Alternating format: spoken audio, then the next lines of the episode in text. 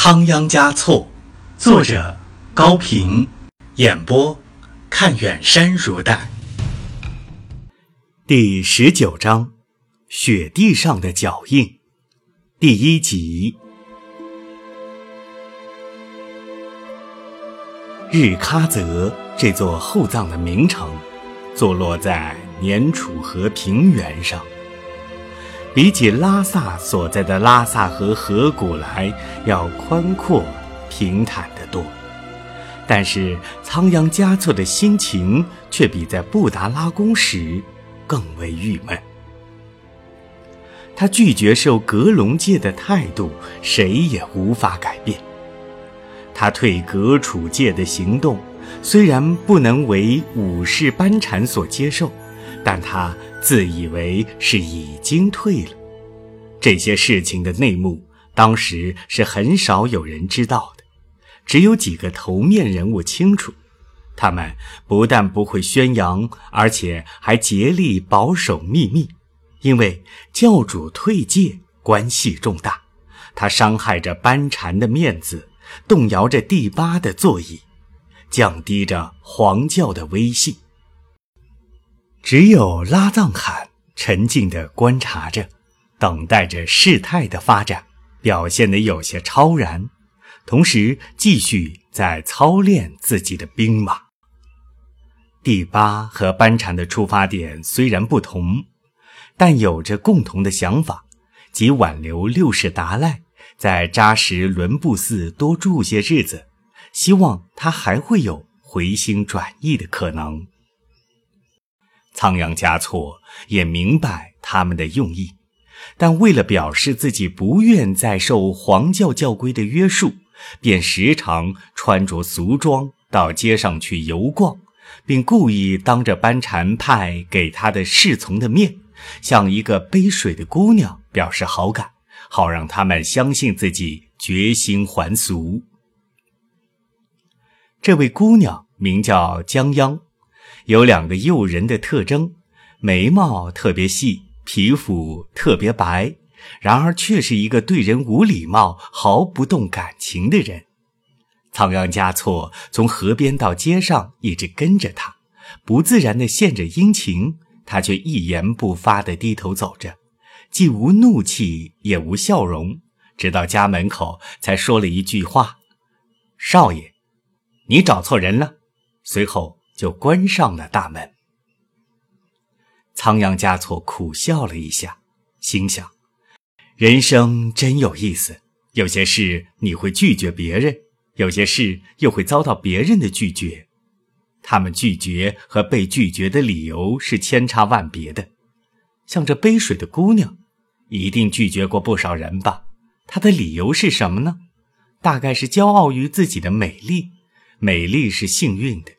也确实是可爱的，但它并不永恒。回到寺中，他写了这样三首诗：我心如星云密集，对你眷恋求爱；你心如无情狂风，一再将云朵吹开。木船虽无心肠，码头犹能向后顾盼。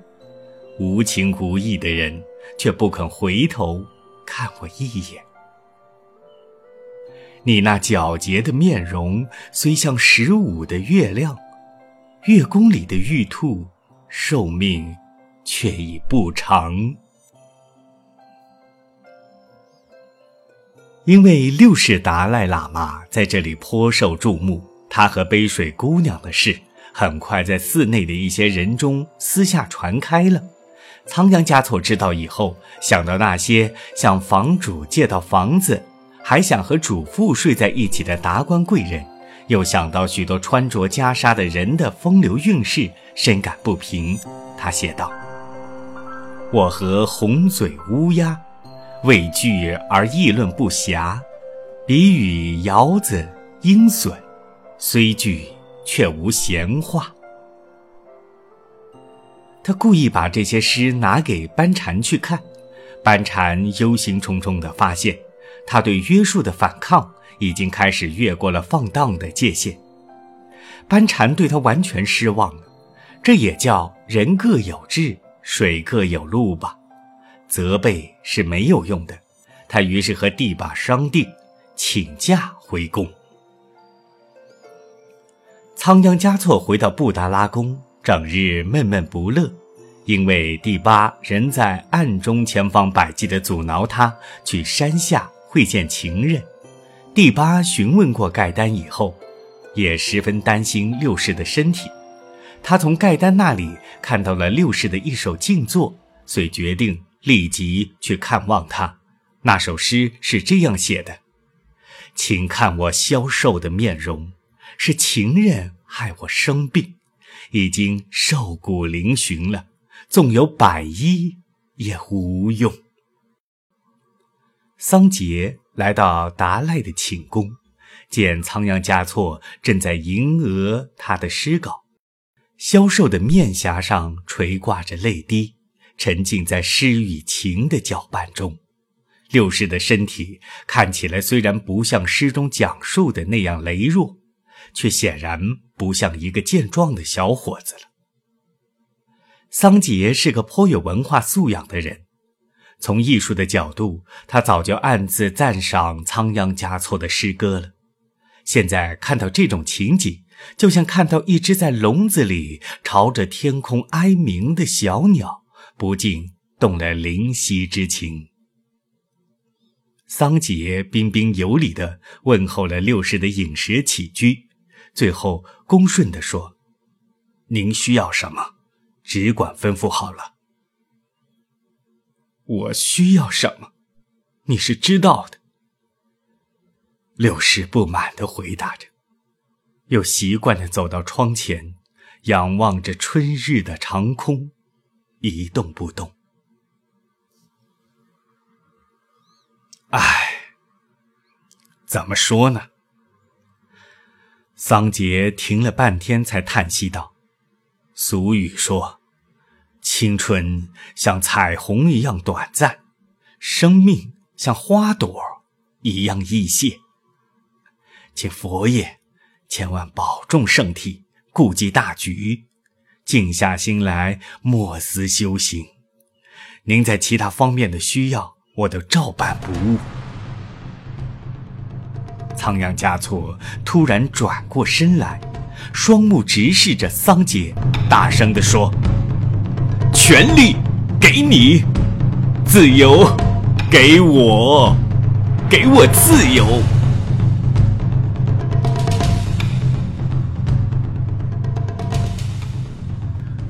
说罢，抱住头，痛苦的坐了下去。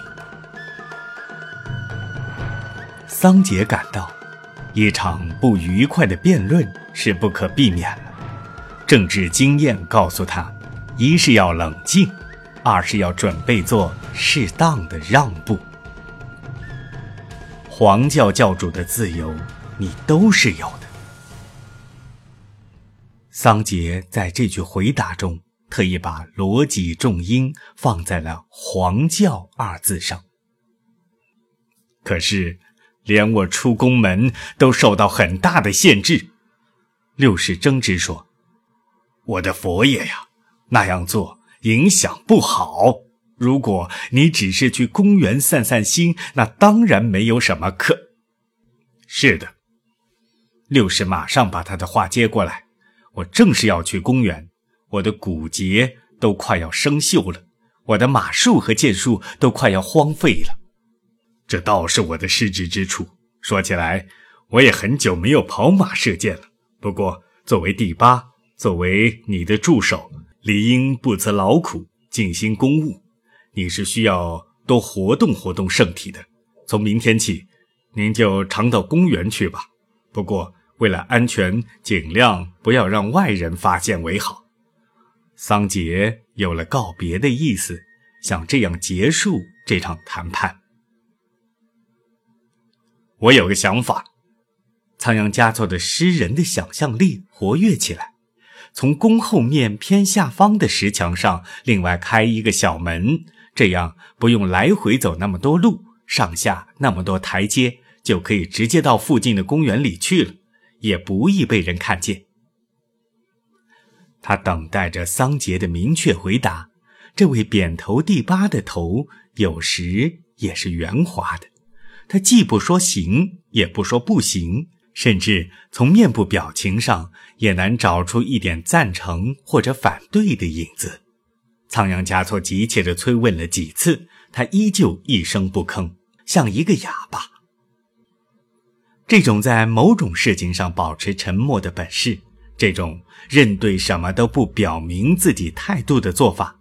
不是任何人都能学得会的，这大概也是善于处事和处事的一种才能吧。你看，急也罢，生气也罢，都无济于事，反正全在他手里，他不点头是办不了的。第八的不吭不响，不坐不走，不是不飞，是仓央嘉措动怒了。他从剑囊中拔出一支剑来，啪的折为两截，丢在帝八的面前。如果连这个要求都不答应，那么从今天起，在任何场合我都拒绝再穿袈裟。你把我赶出宫去好了。